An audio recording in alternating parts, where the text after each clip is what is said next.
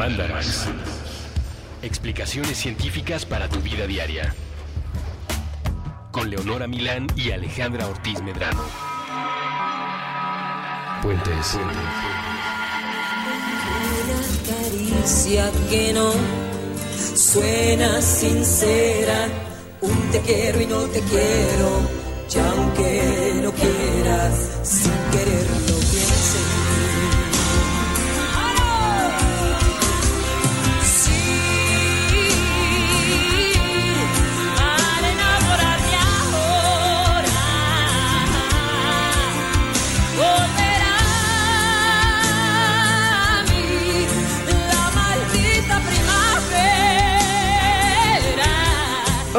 amiguitas y amiguitos. Hola, buenos días. Espero que sus cerebros ya están reconstituidos. Yo también lo espero.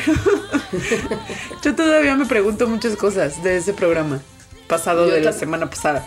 Yo también. Sobre todo, ¿por qué la gente está pidiendo una segunda parte si apenas está probablemente pudiendo retomar dormir tranquilo por las noches? Tal vez sea la revancha.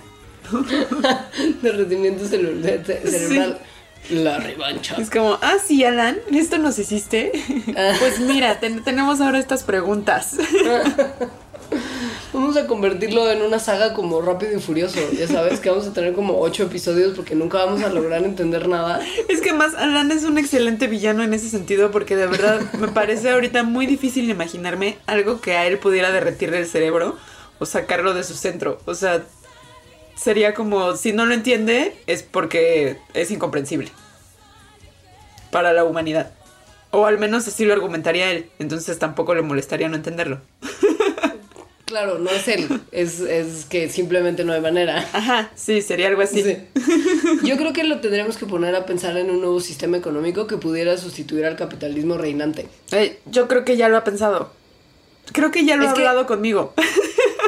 Esa creo que al final del día es la única pregunta que nadie está o pudiendo o queriendo responder. Tanto que unos tipos como en Suiza o algo así, que son muy muy ricos, decidieron que iban a ofrecer una recompensa como de mucho dinero Ajá. para alguien que pudiera ofrecer una alternativa viable. Oye, pues deberíamos hacer eso en Mandarax. No son, pero creo que lo, lo último, lo único peor que invitar a un físico sería invitar a un economista. Mm, no, yo, bueno, luego lo hablamos. Porque este programa va a ser muy ligero, ligero como la primavera.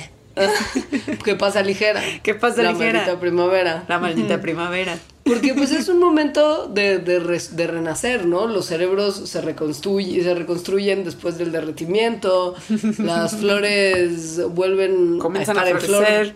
¿no? Valga la redundancia.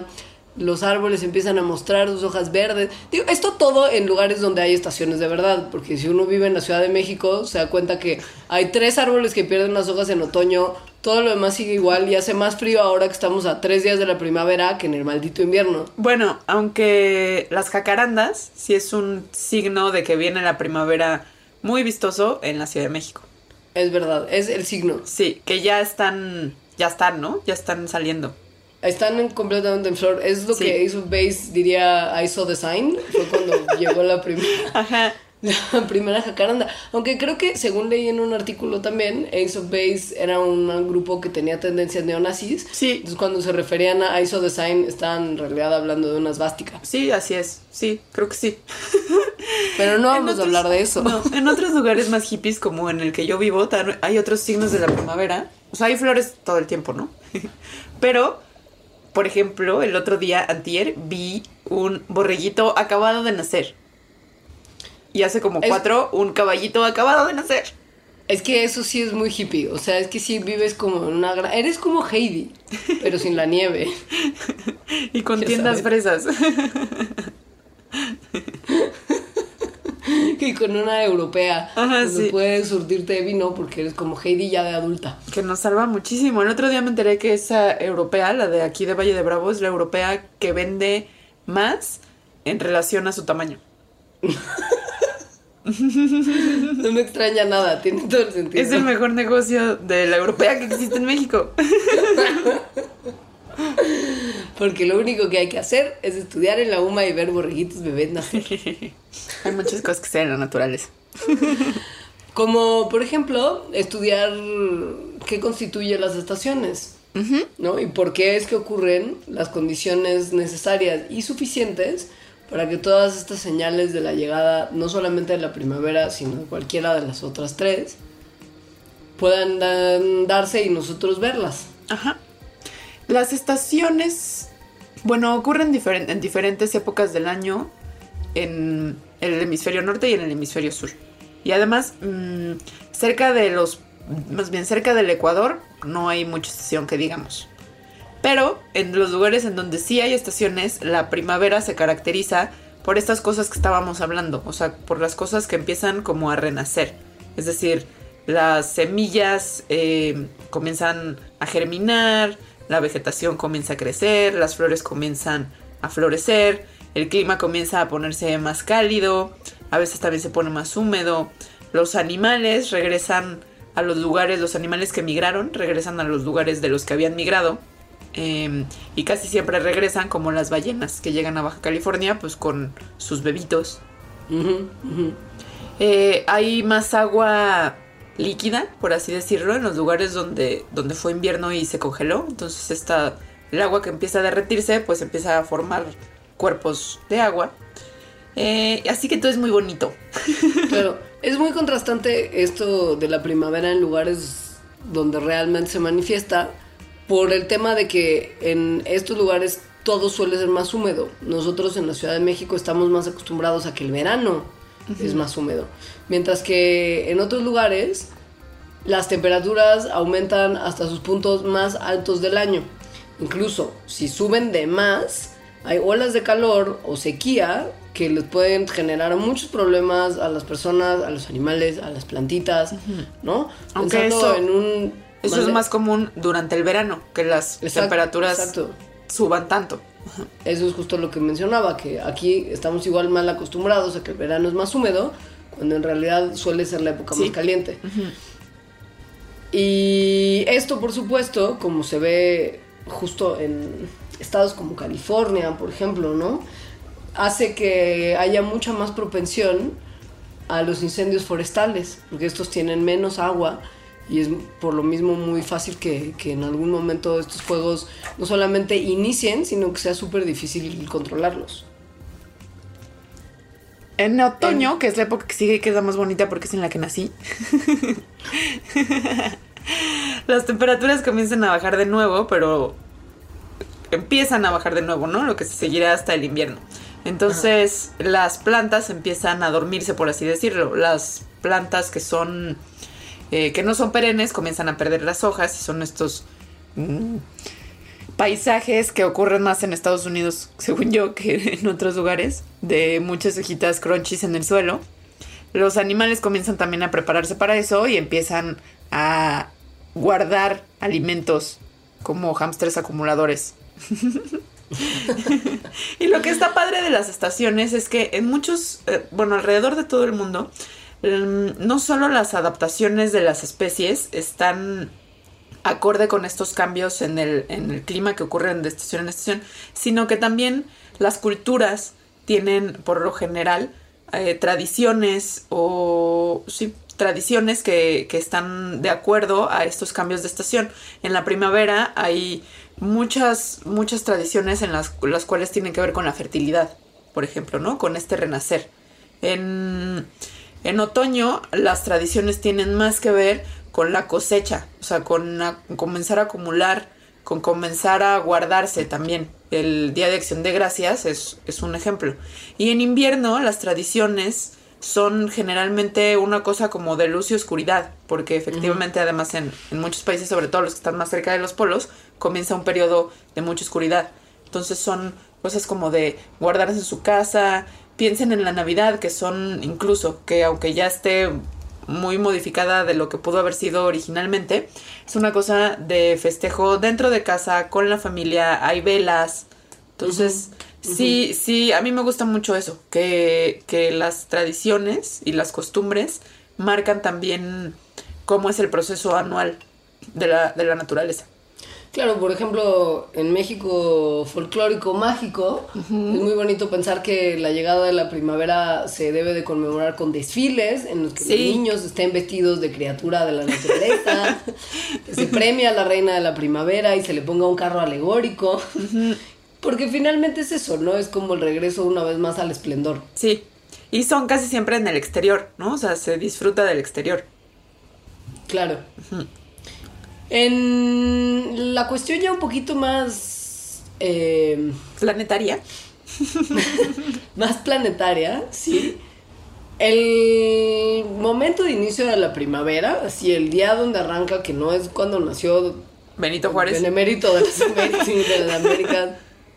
Don Benito Juárez, que es el 21 de marzo, que es cuando se nos dice que empieza la primavera, no es una fecha exacta. Porque la primavera puede llegar entre el 19 y el 21 de marzo, dependiendo del año. Esto pasa por dos razones. Primera, porque nuestros años no son todos de la misma longitud. O sea, hay unos años más largos y hay unos años menos largos, no es un número parejo. Ajá. Y además, porque las órbitas de la Tierra, que creo que ya lo habíamos mencionado también en algún mandala, seguramente en el del Sol, las órbitas de la Tierra son ligeramente no circulares. Y tenemos que tomar en cuenta que hay otros planetas que están alrededor del Sol que complementan a que esta órbita sea más o menos dispareja porque jalan con su fuerza de gravedad. Y esto está constantemente cambiando la orientación de nuestro planeta respecto al Sol. Esto pasa año con año y es completamente normal. La primavera, mm, el inicio de la primavera está marcado por el equinoccio de primavera, que también hay uno, hay otro equinoccio en otoño y hay unos eh, solsticios en verano y en invierno. Y todos estos son puntos en el tiempo y el espacio que marcan la transición de nuestro planeta, de la vuelta que da anualmente nuestro planeta alrededor del Sol. Entonces, en, eh, en cada equinoccio, el Sol pasa, bueno, más bien, la Tierra y su ecuador pasan alrededor del Sol y la noche y el día son aproximadamente de la misma longitud en todo el planeta. Entonces, en este momento, en el ecuador, el Sol está volteando directamente hacia él durante el mediodía. Este año, ese punto exacto en el que ese día y esa noche van a durar lo mismo y que el Ecuador está pasando exactamente enfrente del Sol, eh, será el, bueno, fue el 20 de marzo a las 4.28 am hora de Ciudad de México. Por si usted quería realmente Ajá, ir a sí. la pirámide de Teotihuacán en el momento exacto, a la hora exacta, a cargarse energía, que es algo también muy planetario, Muy de la místico, primavera. muy mexicano, muy primaveral. La cosa de, de que mencionas que justo, y hablando del Ecuador, que en el Ecuador realmente no hay muchas estaciones porque pues, es la parte más pegadita al sol. Yo vivo en constante mal viaje de imaginar lo que pasa justo en las esquinas, ¿no? Uh, esto la es en la banda del centro, pero Sí. si piensas que los polos son como la parte más, esquinada de nuestro planeta, que Lo que obviamente pasa- no porque redondo, pero Lo que pasa en las esquinas es como las películas donde hay vampiros durante un mes entero. ajá. Porque lo que sucede y la razón de que existan estaciones y que sean distintas en el, en el hemisferio norte que en el hemisferio sur de la Tierra es que la Tierra está un poco mm, acostada. O sea, tiene, tiene un eje que está en un ángulo volteadito. Que, que es- Inclinadito. inclinadito, que seguro han visto porque además se ha movido con terremotos muy grandes y así. Entonces, eh, este eje es como si fuera, o sea, imagínense una manzana que tiene su palito totalmente paradito y volteando hacia arriba. Está volteando un poquito hacia un lado. Y, y como la Tierra da vuelta sobre su propio eje cada 24 horas, entonces en realidad la cara que está más cercana al Sol es más o menos la misma cuando la Tierra está orbitando alrededor del Sol. Por lo tanto, el, en la época del año que es que está el, el hemisferio norte más cerca del Sol, por esta inclinación, el hemisferio sur está en realidad más alejado del Sol y, y le está llegando menos calor. Cuando va orbitando alrededor del Sol la Tierra, y entonces el hemisferio norte comienza a alejarse durante los días del Sol, el hemisferio sur comienza a acercarse por este eje. y las estaciones son distintas. En las esquinas, justo esto como que un poco no aplica. Por ejemplo, en el Polo Norte, el sol sale solamente, propiamente así oficial, como nosotros conocemos al sol que sale y se pone. Solo sale una vez al año, al inicio de la primavera. Y lo que va pasando es que va subiendo, o sea, bueno, empieza a verse más alto en el cielo cada día hasta que llega al solsticio de verano y después empieza a poner, pero no se pone realmente hasta el fin, las, los finales de septiembre, que es donde ocurre el equinoccio de otoño. O sea, O sea, es lo ves. como, como, como días larguísimos. Bueno, no días de meses. Exacto, que no terminan formalmente, por eso los vampiros van un mes. O sea, en realidad en los polos lo que ves es al sol siempre, Poniéndose. siempre en un momento, de- siempre en un lugar del horizonte, medio que dando vuelta, ¿no? Pues como que poniéndose o saliendo perpetuamente, o sea, nunca en un momento... Pero nunca lo logra del todo. No, más que como justo en la época marcada de la estación. Es, es un poco El- mal viaje. Y bueno, el Ecuador, como está en medio, entonces no. el- El cambio que tiene en qué tan cerca y qué tan lejos está del sol es pues imperceptible, realmente. Entonces Claro. no hay estaciones y los días eh, cerca del Ecuador duran cada, lo mismo más o menos todo el año. Yo he tenido siempre la idea, y me da mucho gusto de que en este Mandarax tengamos la oportunidad de hablar de ello, de que dependiendo justo de qué tantas estaciones tiene un lugar y qué tan marcado sea su invierno o ausencia de este, la gente suele ser más o menos productiva.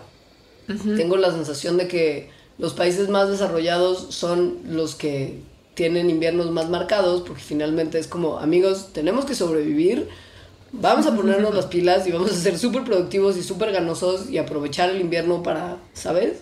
Ejercitar el Sí. pensamiento. Yo creo que.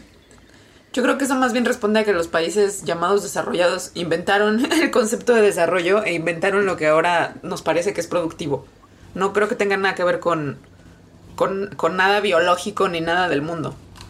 Pero, por ejemplo, si piensas en dónde están los cinturones de repente de desigualdad más grandes, coinciden con a veces climas más terribles. Claro, pero coinciden también con el colonialismo. O sea, coinciden con lo que hicieron esos países que se llamaron a sí mismos desarrollados y que decidieron No, bueno, claro. y que decidieron que otros países necesitaban del desarrollo. Pero también un poco es la búsqueda de otros territorios por la por la carencia que tienen los suyos también por este tipo de condiciones geográficas y climáticas. Yo creo Hay que eso, sí, no sé, yo creo que eso de verdad responde a, a otras cosas sociales y No, políticas. es que hay un libro muy bueno que escribe un hombre que se llama Jared Diamond, que se llama Guns, Germs and Steel, que habla precisamente, por ejemplo, del desarrollo europeo lineal en relación con la extensión del continente, que es mucho más horizontal, digamos, comparado con el desarrollo de América, que es un continente cuya distribución está más vertical, y que el cambio de climas y geografía de un continente y otro permitió, por ejemplo, el mayor desarrollo parejo en una época de Europa en comparación con la incapacidad de América de repente de aprovechar eh, como de comunicarse entre sí porque las barreras geográficas y climáticas eran muy variadas entre, entre la distancia del continente y las de Europa no tanto y que esto finalmente fue lo que permitió de repente como un mayor desarrollo económico en uno y otro. O sea, como que sí hay, hay teorías de que esto tiene que ver también no solamente con que unos inventaron el capitalismo, sino por qué ocurrió que estos estuvieron en la postura de inventarlo en algún momento. Y por lo Sí. mismo de ser colonialistas. Sí, entiendo súper bien, estoy súper en desacuerdo, pero, pero luego lo podemos hablar. Pero la cosa es que los cambios de temperatura y los cambios de clima sí tienen de repente un efecto en los seres vivos en general. Sí. Y los seres humanos pues, Sí, también. exentos. Por Esto ejemplo. ocurre porque finalmente la luz, que es una cosa a la que respondemos todos los animalitos y todas las plantitas, cambia en la cantidad disponible dependiendo de la época del año en la que estemos y la temporada en la que estamos. El cambio en la cantidad de luz es una señal para los animales y las plantas de que las estaciones cambian y tienen que empezar a hacer una u otra cosa para asegurar su subsistencia, ya sea iniciar un proceso de reproducción o iniciar un proceso, un proceso de ahorro de energía para sobrevivir. Y esto, por supuesto, tiene un efecto en su biología y en sus procesos. El tema de la reproducción y el cambio de temperatura es Súper importante. muy obvio. Por ejemplo, durante los largos días invernales, los testículos de unos animalitos que se llaman los hámsters siberianos aumentan hasta 17 veces el tamaño que tienen en, en días más largos, ¿no? Ajá. Precisamente como para hacer un, este, como una acumulación previa reproductiva para que cerca de la primavera ya haya más acción. Y que coincide también con que de nap, ¿no? Como burros en primavera. o sea, esta expresión viene de que efectivamente muchos animales y plantas, por eso sacan flor, se preparan para la reproducción. O sea, en realidad todas las flores que... todos los colores de las flores que vemos durante la primavera son órganos sexuales de plantas esperando reproducirse. Em, y eso no es coincidencia, así nomás, que sea durante la primavera, porque las condiciones y los recursos que existen durante esta época del año son más propicios para hacer esto de la reproducción y para que el tiempo que, que dure la gestación, que necesita obviamente de recursos, sea favorable también. Entonces, eso ha permitido que evolutivamente las especies, todas estas especies que re- se reproducen en primavera, tengan, nazcan sus crías en épocas donde también son más propicias. Habría quien piensa justo que el ser humano es de excepción porque como ya estamos tan acostumbrados a alimentarnos de luz artificial y podemos modificar la temperatura a la que estamos a placer, porque tenemos que tu chamarra de uniclo, que tu aire acondicionado, Ajá. que tu un montón de cosas, pues la banda pensaría que estamos más allá del bien y el mal, ¿no? Y que este tipo de cosas no nos afectan. Ajá. Pero, pero un poco sí, porque hay evidencias que se han ido recolectando a lo largo de muchos años. Ajá. Por ejemplo, de que hay como picos que varían dependiendo de la estación en la cantidad de suicidios. Que aun cuando uno pensaría que podrían ser en invierno porque, oh, qué bajón, Ajá. al parecer ocurren más frecuentemente en el verano. Mm. Y las tasas de natalidad tienden también a alcanzar su pico en la primavera y en el verano. Por eso es que con las fechas veraniegas primaverales uno tiene que ir a tantas fiestas de cumpleaños. Hay de hecho un desorden que se llama el desorden eh, afectivo estacional, que en inglés es Seasonal Affective Disorder, o sea, SAD. Pero es muy triste en realidad, bueno, es de episodios de depresiones graves que están relacionados con las estaciones, que casi siempre eh, comienzan a aparecer a finales del otoño o en el invierno. Y comienzan a desaparecer o comienzan a hacerse más leves durante la primavera y el verano. Y Al parecer- no entiendo entonces por qué ya en verano deciden que igual está todo No entiendo todo yo mal, tampoco. Sí. Pero pues bueno, son estadísticas interesantes. Y además, al parecer este SAD, o sea, el, el desorden afectivo estacional, tiene que ver con una hormona de la que ya hablamos alguna vez, que es la melatonina, que es esta hormona que regula ciclos de, de vigilia y de, y de sueño, o sea, de cuándo te vas a dormir. Entonces, esta hormona y su, su actividad tiene que ver con la luz que te da, la luz solar que te da. Entonces, si, si no te está dando luz solar, como por ejemplo en lugares del mundo donde las noches invernales son súper largas, la melatonina y sus fluctuaciones intervienen en el comportamiento y al parecer en este desorden emocional. Eso tiene todo que ver con que los mamíferos, incluyéndonos a los humanos, que somos mamíferos, tenemos un relojito interno que gobierna nuestros ciclos de dormir y despertar, entre otras muchas funciones del día a día. Se llaman los ciclos circadianos. Usted conoce perfectamente. Estos son como guías que vienen de, de la luz y nuestro Ajá. contacto con ella, que tienen una fuerte influencia en cosas como cuánto se dilatan nuestras pupilas, qué tan alerta estamos, justo los niveles de melatonina, las tasas de ritmo cardíaco. Y todo esto viene muy ligado, por supuesto, con receptores de la luz que están en la retina de nuestros ojos, los famosos conos, y bastones. ajá. Y otro tipo de receptores que se llaman las células gangliares retinales intrínsecamente fotosensivas, fotosensitivas, perdón, fotosensibles. Y todo esto lo que hace es pasar información que es no visual, o sea, sí son como pistas que vienen de la luz, pero no son imágenes. Ajá. Y estas funcionan para resetear nuestros ciclos circadianos. Me- Esto no pasa cada 24 horas como el día y la noche se pone, ¿no? En realidad el día promedio humano dura más o menos 24 horas y 11 minutos y puede ser más corto o más largo para los individuos, pero hay un reloj que está reseteado por la luz. Esto ocurre. somos Eso está animalitos. increíble. Sí. Eso Ah, está increíble. de la luz. Sí, y es por eso que si no están las señales de luz para resetear ese reloj, entonces se vuelve todo un desastre. Y eso también explica, por ejemplo, por qué algunas personas son más diurnas y otras son más nocturnas.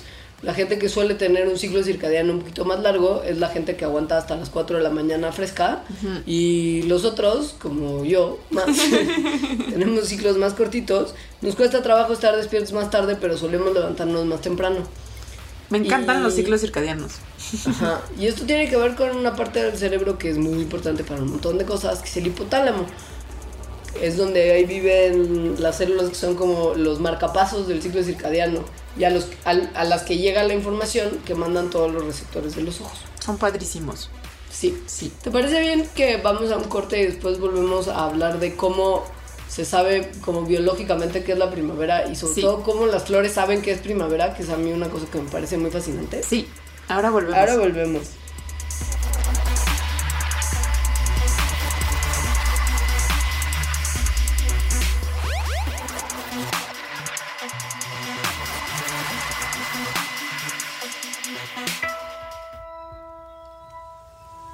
Piensa que se trata de una esfera. La pelota crece en ti y desde tu cuerpo sale al mundo, viaja, se expande. Flota sobre la banqueta y choca contra los árboles, contra los edificios, se enreda entre los rayos de las bicicletas. No es raro que la esfera reviente en el aire, entre una nada y otra nada, sin alcanzar ningún destino. Pero lo importante es que a veces toca a otros seres vivos. Los perros, los gatos y los hámsters llegan a percibirla en forma de una caricia sobre el lomo o a la altura del pecho.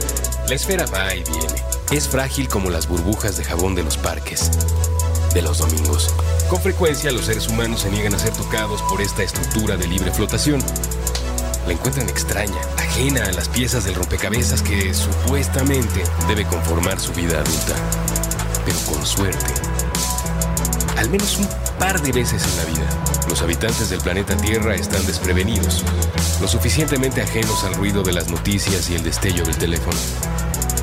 Y la esfera que alguien ha enviado a flotar en dirección suya logra tocarles. Les inunda, les conmueve, les pinta el mundo de colores nunca antes vistos. Les deja saber que este planeta también es una esfera, un círculo, que no existen lados. Piensa que se trata de una esfera. Esta esfera invisible, intangible, no está a la venta. No puede empacarse, ni envolverse, ni dominarse. Cuanto se dice sobre ella es tan solo una aproximación. Otro intento fallido por sujetarla entre los dedos. La esfera, ha dicho el sabio en otro tiempo, con otras palabras, es todo lo que necesitas.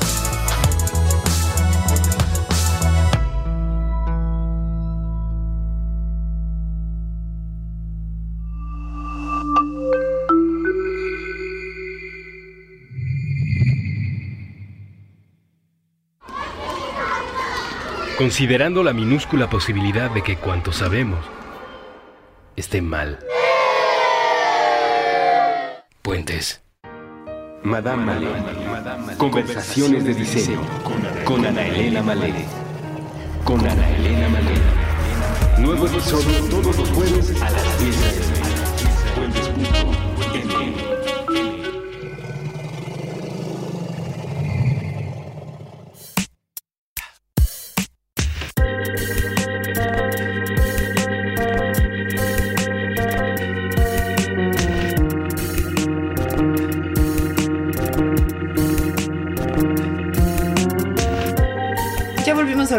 maldita primavera.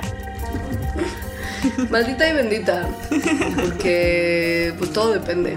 Pues es que a Yuri le fue mal, pero en realidad es una estación bonita.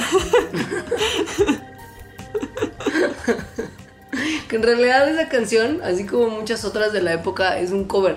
¿Ah, sí? Me parece que de una canción en italiano. A ver si Siempre son la covers de, canciones en italiano. Como vuela abuela, pero del francés. Ajá. Esta es del italiano. Sí. Mm. Es que Sí. los italianos lo traían todo, ¿no? Como Rafaela Carrá.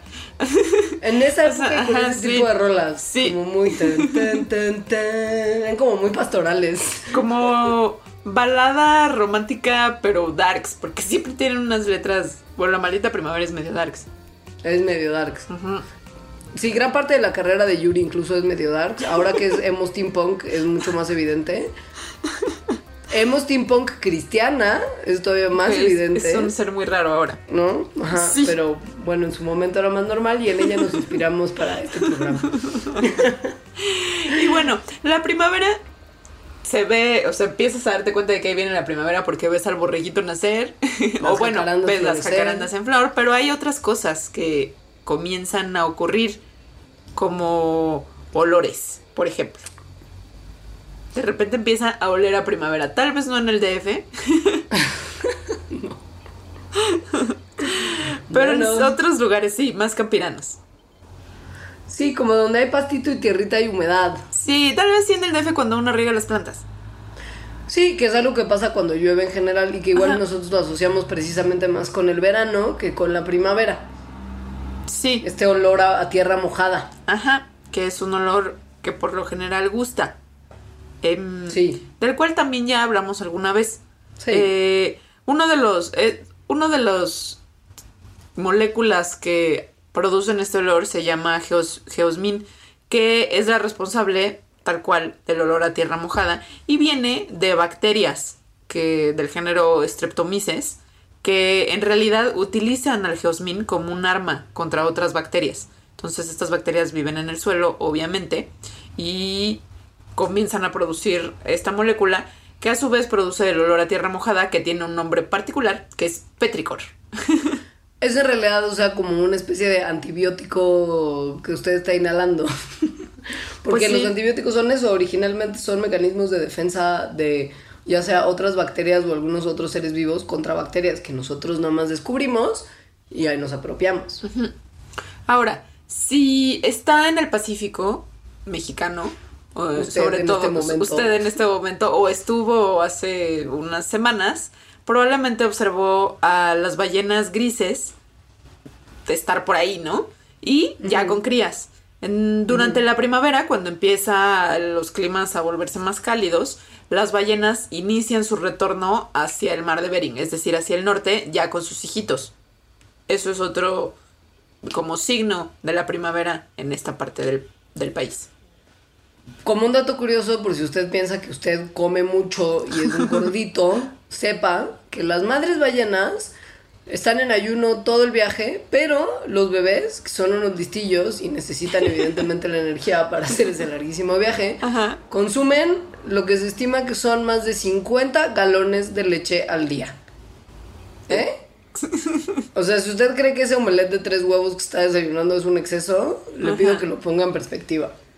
Ahora, si usted no estaba en la costa del Pacífico, ni en la Ciudad de México, ni en ningún lugar del planeta, sino arriba del planeta en una nave espacial o en un satélite, los satélites, o sea, desde allá arriba también es un muy buen lugar para ver cómo comienza a cambiar planetariamente las estaciones.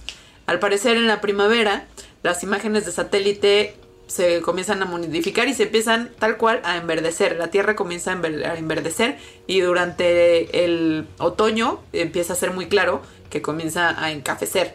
¿no? Se- Sí. Les vamos a poner en la bitácora un videillo que es justo de la NASA y que monitorea el cambio de estaciones, o sea, es como una especie de año entero en imágenes satelitales. Y si bien es en blanco y negro y no se ve el enverdecer y el encafecer, se puede ver muy claramente cómo aumentan las manchas de vegetación y cómo disminuyen. Qué o sea, es muy bonito. obvio. Cuando, cuando lo vean sabrán de qué estoy hablando. Qué bonito. No me lo estoy inventando, sí. Y parte de esto pues tiene que ver con que muchas de las plantas que están en nuestro planeta y con quien compartimos nuestros recursos florecen y tienen hojas y reverdecen en ciertas épocas del año y en otras pierden las flores, pierden las hojas y el paisaje alrededor es un poquito más gris o café, digamos, en vez de verde y colorido. Y esto lleva ocurriendo pues sobre todo el tema de las el tema de, de los colorcitos, pero en realidad todo este cambio estacionario Ajá. hace un llevo corriendo unos 100 millones de años, más o menos, que es cuando empezaron a evolucionar las plantas con flor. Esto ocurrió gracias a que la bueno, no gracias a, pero en consecuencia de que la temperatura y el clima del planeta empezaron a cambiar y algunas plantas empezaron a desarrollar una estrategia estacional para quedarse como relajadas y chillax en el invierno y usar sus recursos para crecer y florecer en la primavera. Y lo que es muy tremendo es que estas plantas no florecen hasta que sienten, de alguna forma decimos sentir. hasta que perciben. se- Exacto. Que el invierno vino y se fue. Este proceso se llama vernalización y es fascinante y un poco misterioso. Díganos, Leonora, ¿cómo, ¿cómo las plantas perciben? Es que sí está muy... O sea, si Sí. te planteas así la pregunta, ¿cómo es que las plantas realmente pueden saber o, bueno, percibir que, que su florecimiento inicie en la primavera y no antes? ¿Cómo le hacen? Pues lo que hacen es un poquito parecido a lo que nosotros hacemos cuando respondemos involuntariamente a nuestros ciclos circadianos y a las señales y pistas que nos da la luz. Las plantas también dependen parcialmente de pistas ambientales como temperatura y calidad de la luz. Detectan la longitud del día, que es una cosa evidentemente muy importante y muy marcada entre época primaveral y época invernal. Y esto tiene que ver con que tienen, sí, también como ciclos circadianos. Eh, esto es como a grandes rasgos, pero ya el, el procedimiento, ¿no? Como Ajá, de cómo exacto. aplican esto para florecer es lo que había sido un poquito más... eh, más un, un misterio. O sea, sabemos que pueden darse cuenta que los días se están haciendo más largos porque miden qué tanto dura la noche con sus hojas, que son fotorreceptores, ¿no? Todos sabemos que las plantas comen porque hacen fotosíntesis. Quiere decir que sus hojas y, y tallos tienen receptores de luz. Que, en los que ocurren un montón de procesos químicos para producir energía, justo, pero que reaccionan al sol. Entonces tampoco es como ridículo pensar que las plantas sí tienen una noción muy clara de cuánta luz hay en algún momento u otro No, del año. claro. De hecho, hay una, una de estos fotorreceptor, bueno, más bien, hay una proteína que es fotosensible que, que ocurre, o sea, que se produce todos los días a la misma hora gracias a los ciclos circadianos de las plantas. Y esta hora es como cuando está acabando la tarde, o sea, al final de la tarde. Entonces, al final de la tarde, pongamos que, ¿no? Las 6 de la tarde, en invierno ya hay poca luz. Esta proteína solo se activa cuando hay mucha luz. Entonces, cuando los días comienzan a ser más largos, es decir, como a las 6 de la tarde comienza a haber más luz, la proteína se activa y es cuando se activa a esa hora que manda señales a otros genes que, se, que activan otras proteínas para que conviertan ciertas células en flores. Si no se manda esta señal de esta proteína que se activa con la luz a las 6 de la, bueno, al final de la tarde, entonces esas células se convierten en hojas, por ejemplo. O sea, son células que, están, que no están diferenciadas. Eh, y está está súper bonito eso, ¿no? Porque quiere decir que las plantas perciben que los días se hacen más largos y esa es su señal para comenzar a hacer flores. Lo que es padrísimo es que el relojito que se ha visto que opera es cuando empieza a hacer frío, igual y no apaga la planta inmediatamente Ajá. como todo su changarro, ni, ¿no?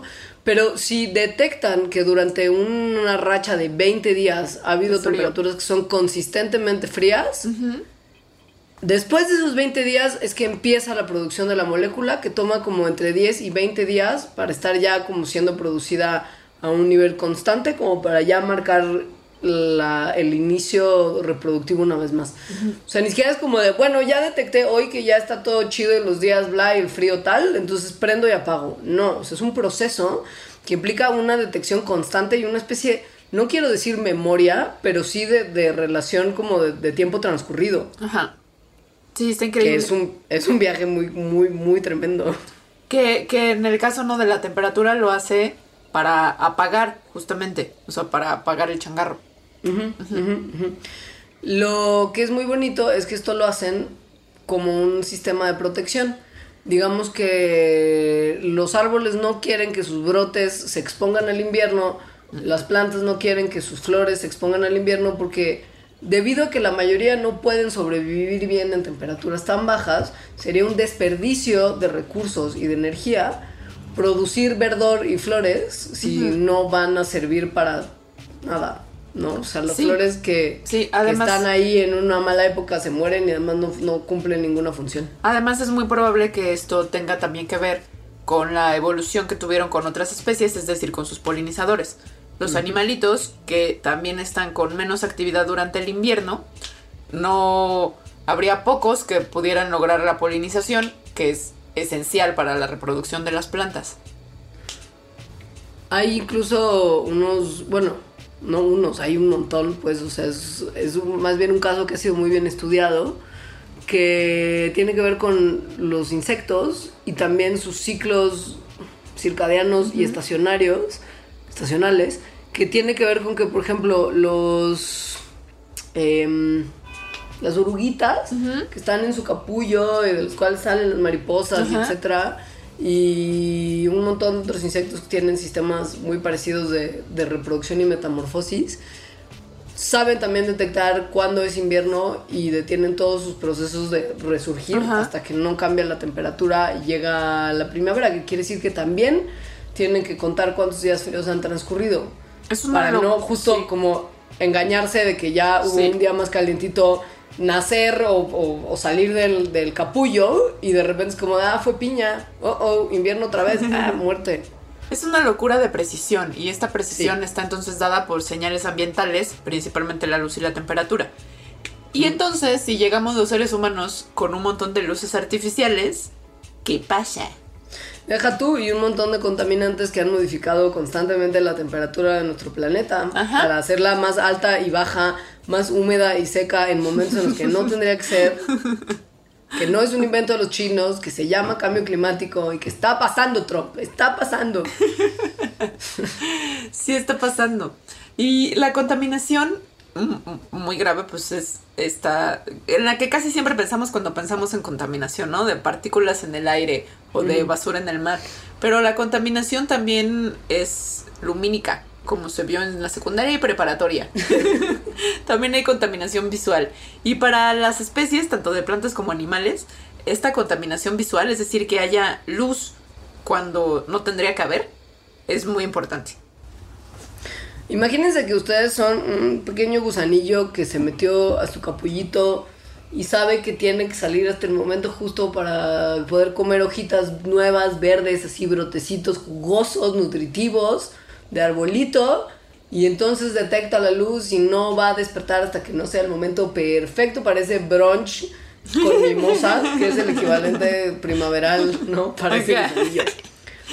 Y si hay mucha luz artificial y ese gusanillo nace, por ejemplo, una semana antes, que es lo que se está calculando, Ajá. que se está modificando el, como proceso Ajá. de resurgimiento de estos bichos, pues no hay brunch y no hay mimosas y no hay comida y Hay muerte. Frío y destrucción. Ajá. Y esto no nada más afecta a estas oruguitas y a la población de mariposas, sino que las orugas probablemente son de las bases de las redes tróficas o alimenticias que hay en ese ecosistema. Es decir, el, ¿no? el brote de la plantita coincide con cuando salen las oruguitas de su capullo, pero también coincide con cuando eclosionan los huevos de las aves y entonces mamá y papá pajarito van y alimentan de esas oruguitas a sus bebés. Entonces, si las orugas ya nacieron antes y ya se murieron y luego los pájaros nacen después, tampoco van a tener comida y también se van a morir. Lo que es una locura es que, aunque, por ejemplo, que ya que también hay mucho más luz, los árboles son engañados para que estos brotes de buffet ocurran antes, si se desfasa el nacimiento de los brotes de los arbolitos con el de los animalitos que se comen esos brotes. Y pon tú que gusanito no nació una semana antes, sino él nació cuando tenía que nacer, pero arbolito tiene un brote que es que sí ocurrió una semana antes de lo que debería. La hoja que se come gusanito cuando nace ya no tiene el mismo contenido nutricional Claro. que tendría cuando era el brote buffet mimosas. Resulta que las hojas, mientras van madurando, se van haciendo más grandes, empiezan a producir compuestos amargos, taninos, como lo que tiene el vino, que justo funcionan para que los gusanitos no se los coman y otros herbívoros, pero volviendo al ejemplo del gusanito.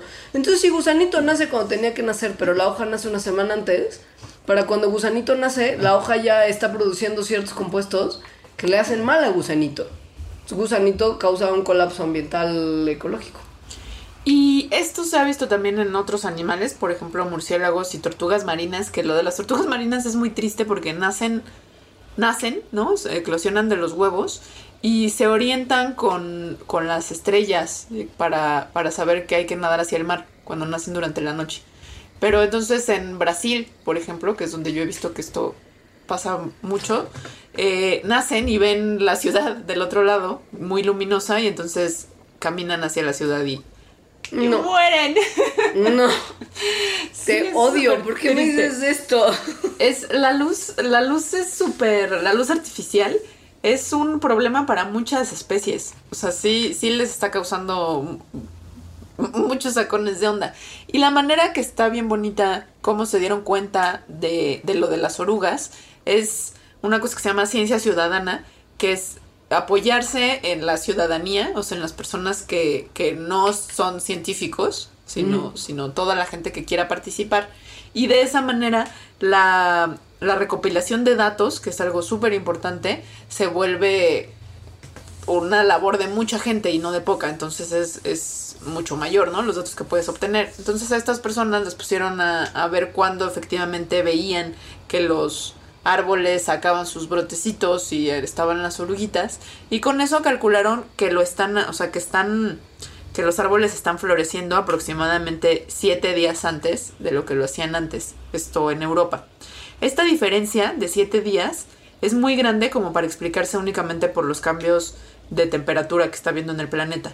Entonces la explicación es que tiene que ser la luz, la luz artificial, la que esté dando esto. Para que usted piense muy cuidadosamente lo que está haciendo y en dónde vive y qué tan bueno es. Sí, El, el tema del cambio climático al final pues, va a ser una, una fuerza evolutiva, ¿no? pues O sea, sí, todo. Va a haber ganadores y va a haber perdedores al final de este proceso. Algunas especies se van a extinguir, otras se van a adaptar. Es una cosa que creo además como ya está tan arrancado el proceso, es una cosa que vamos a ver, no importa qué tan hippies Sí. seamos. Sí, O sea, lo- no que tengamos que dejar de ser hippies, perdón por esto, pero Sí, sí. pero ya es y el proceso ya está encaminado. Sí, lo malo aquí no es si las especies se van a extinguir o si se van a adaptar, que digo, es, es como triste desde el punto de vista humano que una especie se extinga. Eh, pero la parte preocupante es que los humanos dependemos del mundo natural. Eh, el otro día un amigo usó una analogía que me gustó mucho, que es como si fuéramos adolescentes que vemos a nuestros papás como un mal necesario. O sea, lo necesitamos, pero los odiamos y nos la pasamos quejándonos y a ver cómo le hacemos para, para no obedecerlos y para tal. Pero al final del día vivimos de ellos. Así es la naturaleza con la humanidad ahorita. O sea, la necesitamos para sobrevivir y nos la pasamos peleándonos con ella. Es una manera, sí, en efecto, muy bonita de ponerlo. Sí, que somos unos adolescentes. O sea, la humanidad está en una adolescencia recalcitrante. La humanidad en lugares menos urbanos capitalistoides, Ajá. voy a la Walmart y llamo a Uber Eats para tener un desayuno caliente en mi mesa cuando se me dé la gana, pues depende de una manera mucho más evidente de cosas que tienen que estar donde, ¿sabes? En el Ajá. lugar correcto, en el momento correcto. Ajá. Por ejemplo, nativos de ciertos lugares de Norteamérica dependen mucho de poblaciones de alces para obtener comida y abrigo para los momentos invernales. Pero si las migraciones de los alces cambian en función del clima y del alimento disponible, estas poblaciones de nativos americanos igual y no van a tener lo suficiente, pues, alce para sobrevivir. Ajá. No, o sea, uno piensa que esto es uno en su en su en su antropocentrismo capitalista neoliberal piensa que estas cosas ya no ocurren, pero un porcentaje impactante de, la población planetaria es operante, o sea, opera en un sistema muy distinto al, al- al- al que nosotros tenemos como base. Sí, y aún si el que tenemos como base en, no en zonas mucho más urbanas, el cambio de las estaciones no impacta directamente en, en la comida que vamos a tener, ¿no? Porque, porque ya la obtenemos procesada.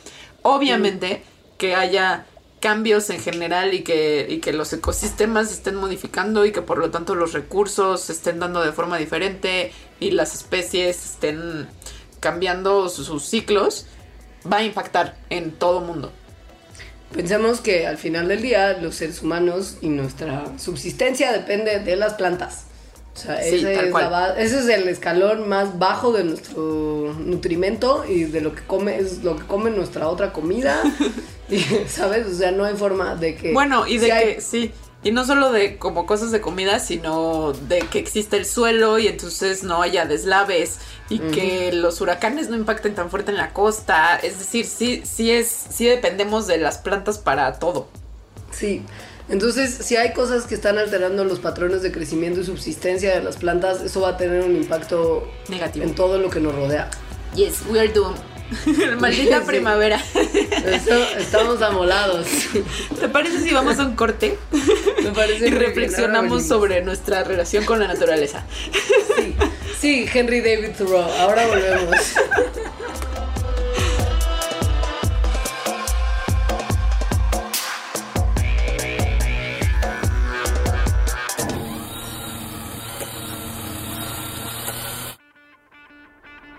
La gente de un lado del camino está tratando mal a la gente del otro lado del camino. La gente que tiene un trabajo está tratando mal a la gente que no tiene trabajo. La gente con una religión está tratando mal a la gente que tiene otra religión. La gente que escucha un tipo de música está tratando mal a la gente que escucha otro tipo de música. La gente que gusta de un tipo de zapatos está tratando mal a la gente que gusta de otro tipo de zapatos. La gente que gusta de moverse en un tipo de vehículo está tratando mal a la gente que gusta de moverse en otro tipo de vehículo. La gente que está respirando está tratando mal a otra gente que también está respirando.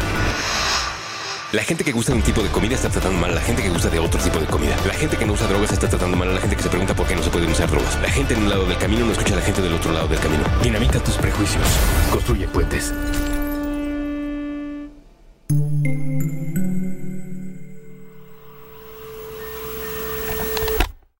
Mapa de palabras. Un viaje sobre la literatura infantil y juvenil. Con Ana Paula Rosales. Nuevo episodio todos los viernes a las 10 a.m. Puentes.me. M.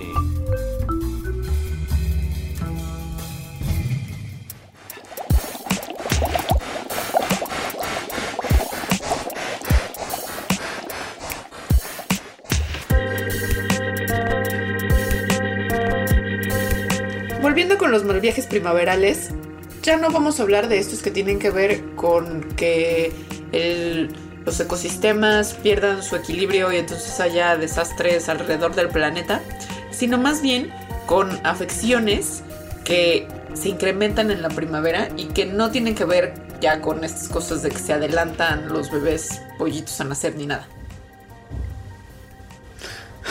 Vamos a hablar de lo que pasa con nosotros directamente en el mal viaje de la afección primaveral. La no el amor, primaveral. no vamos a hablar del amor. que podría ser otra afección primaveral, pero no. Va. Por supuesto. No.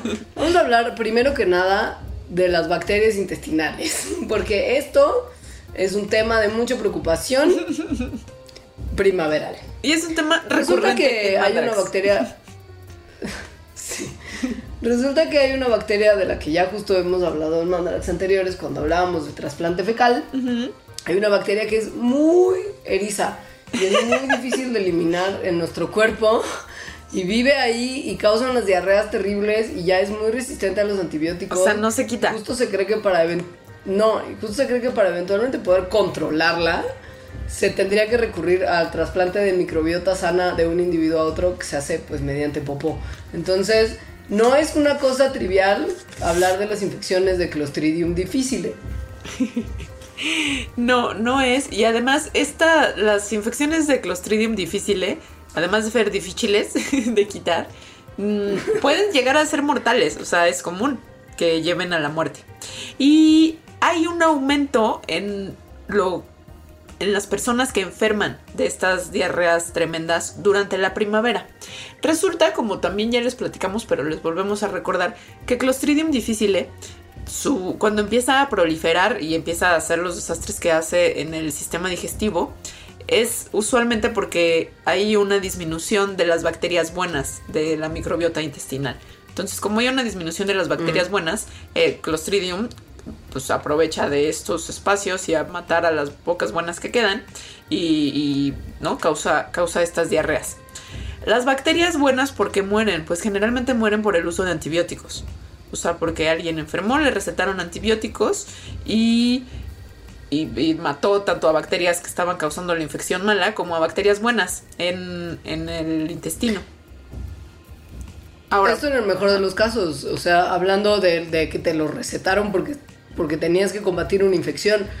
Hay mucha gente y que además en países como el nuestro ocurre más que los antibióticos se los toma como si fueran chochitos, caramelitos, porque pues le dio una gripa y la gente cree que aun cuando tienes una gripa viral, si te tomas un antibiótico te vas a curar. Y esto aumenta, así como la toma real de antibióticos para tratar infecciones respiratorias bacterianas, que sí ocurren y ocurren mucho en inviernos pronunciados y fríos, pero pues también ocurre un, alza en la gripa común en las temporadas de bajas temperaturas y todo, sea infección bacteriana o infección viral maltratada, resulta en una tomadera de antibióticos invernal muy tremenda en muchos lugares del mundo. Y esto, por supuesto, conlleva a un desorden de la microbiota del ser que se estuvo tomando los antibióticos y la felicidad de Clostridium difficile que dice, Dios mío, llegó la primavera, no hay nadie aquí que me interrumpa, voy a colonizar. Exacto. Esa es la explicación de que ocurre en primavera, que en el invierno la gente tomó muchos antibióticos y hay un retraso, por así decirlos, en lo, en lo que Clostridium difficile coloniza a tu intestino y, y, y empieza a causar los síntomas de estas diarreas explosivas. Si usted pensaba que la diarrea explosiva es el peor de sus problemas en esta primavera, está muy equivocado. bueno, no sé, si es una muy mal, o sea, creo que sí puede ser de las peores. Eso lo dices tú porque no tienes alergia primaveral. Sí, tampoco tengo diarrea explosiva, pero ¿qué, pero ¿qué preferirías tener? ¿Diarrea explosiva de por vida o alergia primaveral? Ah, no, no, no, no. Es que justo el problema es ese, que sé difícil. O sea, ya serías muy burro si cada año te pastillas todos los inviernos y te agarra el Clostridium cada primavera. Pero la alergia generalmente sí es recurrente, o sea, todos los años está. Pero lo que pasa es que Clostridium es muy probable que no se te vaya a quitar. Nunca. Pero por eso uno toma jocoque para mantenerlo a raya. Bueno, pero, es que justo hay muchas otras cosas primaverales que también son súper recurrentes y súper molestas. Igual no es diarrea explosiva, pues yo entiendo. Siempre diarrea explosiva gana, cualquier que prefieres. sí, y además que, bueno, si haces cosas como no tomar antibióticos tal, pues es, pues puedes prevenir esta infección de Clostridium. La alergia no la puedes prevenir. No, no hay manera. Y hay varios tipos además de alergia primaveral. Por ejemplo, la rinitis alérgica, mi cruz, que en primavera se exacerba porque los árboles y el pasto empiezan a producir polen. Y mucha gente es alérgica al polen.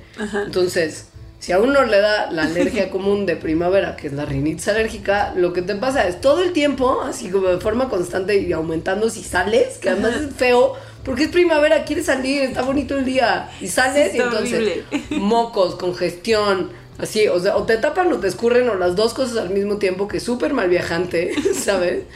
El ojo que tiene la comezón como tal, el lagrimeo descontrolado y por supuesto algo que es súper sexy, que es el estornudo, el jadeo y la tos de perro. y el ronquido en la noche, supongo. El ronquido, por supuesto. Entonces hay de dos, o te empasti, o te la, o te la, o te la bancas, así como, como campeón y te aguantas, y te conviertes en un ente mocoso y lloroso durante dos meses enteros, tres, o te tomas antihistamínicos, que es una lata, porque tú tienes que estar medio empastillado, medio tontado todo el día, porque muchos antihistamínicos tienen un efecto medio narcoléptico en el ser. O sea, es, es gente muy poco apta para la vida. No pues poder, no poder salir en primavera está horrible. Además, tienes que cambiarte ropa cuando llegas a tu casa. Tienes que mantener las ventanas cerradas y hace calor. Ay, no. ¿No? ¿Sabes? Tienes que tomar, si ya se te pone muy tremenda la inflamación en las vías, tienes que tomar esteroides nasales, ya sea, o sea, como en un, en un como spray desinflamante, Ajá. que no es bueno tomar ningún tipo de esteroide en general, ¿no? Pero pues si, si, si ya neta no puedes respirar, pues ¿qué haces? Y bueno, Y esto- si- o sea, si, si, esto, si esto está más loco, pues hay inmunoterapia, pero, Ay, no. o inyecciones. Pero estás esclavizado. Supongo que esto está relacionado con que también las personas que sufren de asma aumenta, o sea, bueno, puede aumentar las, los síntomas del asma durante la primavera. Por la misma causa de- del- del polen. Que- Es real que se, todas las condiciones respiratorias se exacerban durante el Polen Fest. mm, pues muy mal por ustedes. Sí, hay, hay la alergia del ojo también, que es una conjuntivitis alérgica, Ajá. que esa yo no la tengo, por suerte creo, pero se te inflaman las membranas que rodean tu ojo y están adentro del párpado. Y pues hay que tomar un montón de medicinas contra la alergia justo y estar lubricando constantemente porque si no, ojo rojo hinchado. Luego hay muchos lugares en donde la gripa sigue, la gripa y las influencias siguen, es decir, que no, no terminan con el, con el término del invierno. Entonces siguen causando enfermedades, siguen circulando por ahí y la gente pues tendría que seguir tomando medidas preventivas porque más gripa con calor es casi que de lo peor después de diarrea explosiva. Te doblo la apuesta, tal vez lo peor, lo peor, lo peor. Sí es que, por ejemplo, salgas porque no tienes como yo la rinitis alérgica, que en este caso considero que es protectora. Ajá. Sales, ¿no? A convivir con, con el exterior y, y retosas como Heidi. Voy a la europea. Y- vas a la europea. Te rozas como con tus piernas desnudas porque pues claramente en Valle Valle hace calor y entonces sí, sí. traes unos, un, un vestidito, unos Sí, shortcitos. Sí. Y hay como pastos altos tal vez y, y mucha vegetación. Tu universidad está como en una Sí. pradera donde hay borregos bebés y caballos bebés. Y entonces claramente tú te avientas al pasto para retosar con el potrillo. Sí. ¿No? Sí. Y con la pequeña ovejita. Es una imagen muy común, sí. ¿No? Eso yo imagino así tu día a día. Pero pues el problema es que de repente puede haber la garrapata como tal.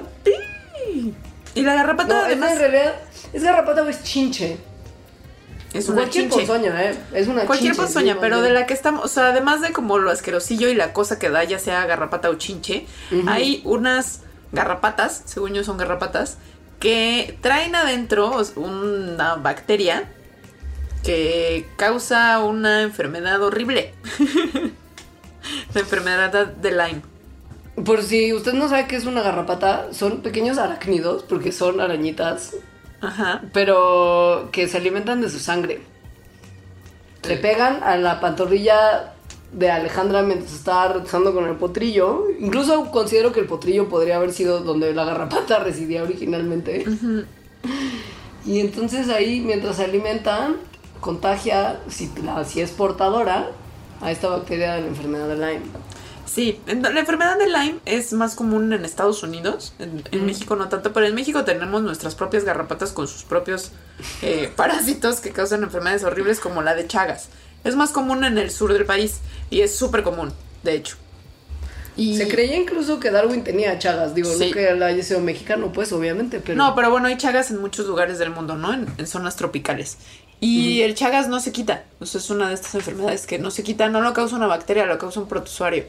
Que también carga una chinche. O sea, la chinche Ajá. va. Y de hecho, la chinche va, te muerde, te chupa la sangre, te hace caquita a un lado. Y es cuando te rascas que de la caquita entra a donde te picó la bacteria. Ajá.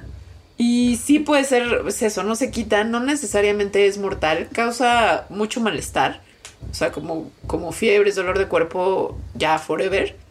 Y, pero sí puede ser mortal también, ¿no? Sobre todo en condiciones eh, donde no existen los recursos como para ser atendido correctamente, sí puede llevar a la muerte. Creo que Lyme también es, es vario peligroso. Sí, también. Era, es, es una enfermedad que eventualmente puede llegar a afectar el corazón, la piel, el sistema muscular y el esqueleto, el sistema nervioso.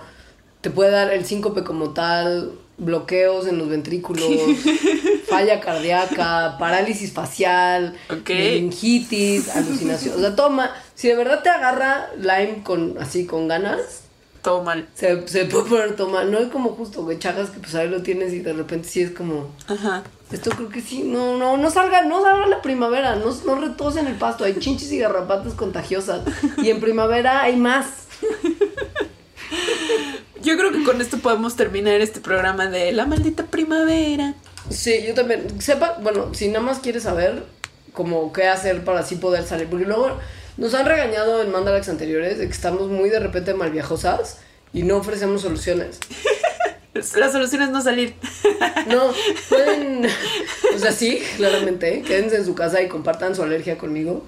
Pero si van a salir y tienen miedo de la garrapata o la chinche, los insecticidas tienen DIT, que es la- las siglas de la sustancia que se Ajá, usa hoy en día como principal ajá, repelente, que lo tiene, por ejemplo, nombre común el OFF, que era lo que estaban recomendando para evitar el mosquito de la chikungunya y el Zika.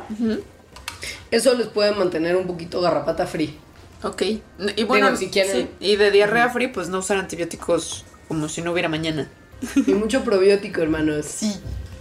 Sí. Bueno, les auguramos que tengan muchos símbolos bonitos de la primavera, como ver flores por su camino y borreguitos bebés como el que yo vi. Y que esto sea realmente un. un que sí simbolice la abundancia en sus vidas. ¿Cuál va a ser tu palabra clave? La mía es chinche besucona. La mía es la abundancia. Estás muy ex esposa de Javier Duarte, ¿eh? No, no. Ah, ya, no. Qué horror que se. Ni, me- ni me había acordado. Qué horror que se relacione con eso. Creo que tu palabra clave debería ser la europea.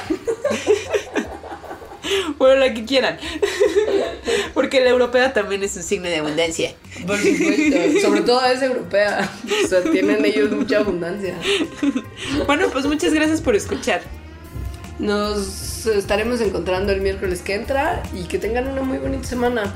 Mándenos comentarios y sugerencias a arroba leos. Y arroba alita-emo. La cuenta de Mandarax que ya es más activa es arroba Mandarax en Twitter y en Facebook estamos como facebook.com diagonal Mandarax lo explica todo. Muchas gracias. Bonito día. Adiós. Adiós.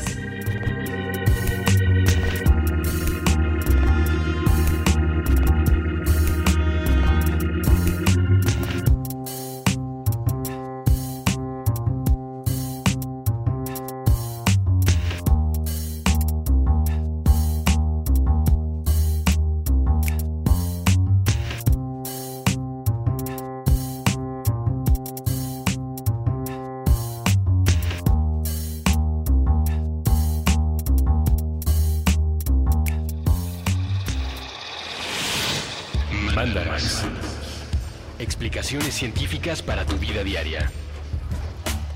Con Leonora Milán y Alejandra Ortiz Medrano. Puentes. Hey guys, it is Ryan. I'm not sure if you know this about me, but I'm a bit of a fun fanatic when I can. I like to work, but I like fun too. It's a thing. And now the truth is out there. I can tell you about my favorite place to have fun. Chumba Casino. They have hundreds of social casino style games to choose from with new games released each week. You can play for free anytime, anywhere and each day brings a new chance to collect daily bonuses. So join me in the fun. Sign up now at ChumbaCasino.com. No purchase necessary. Group. Void were prohibited by law. See terms and conditions. 18 plus.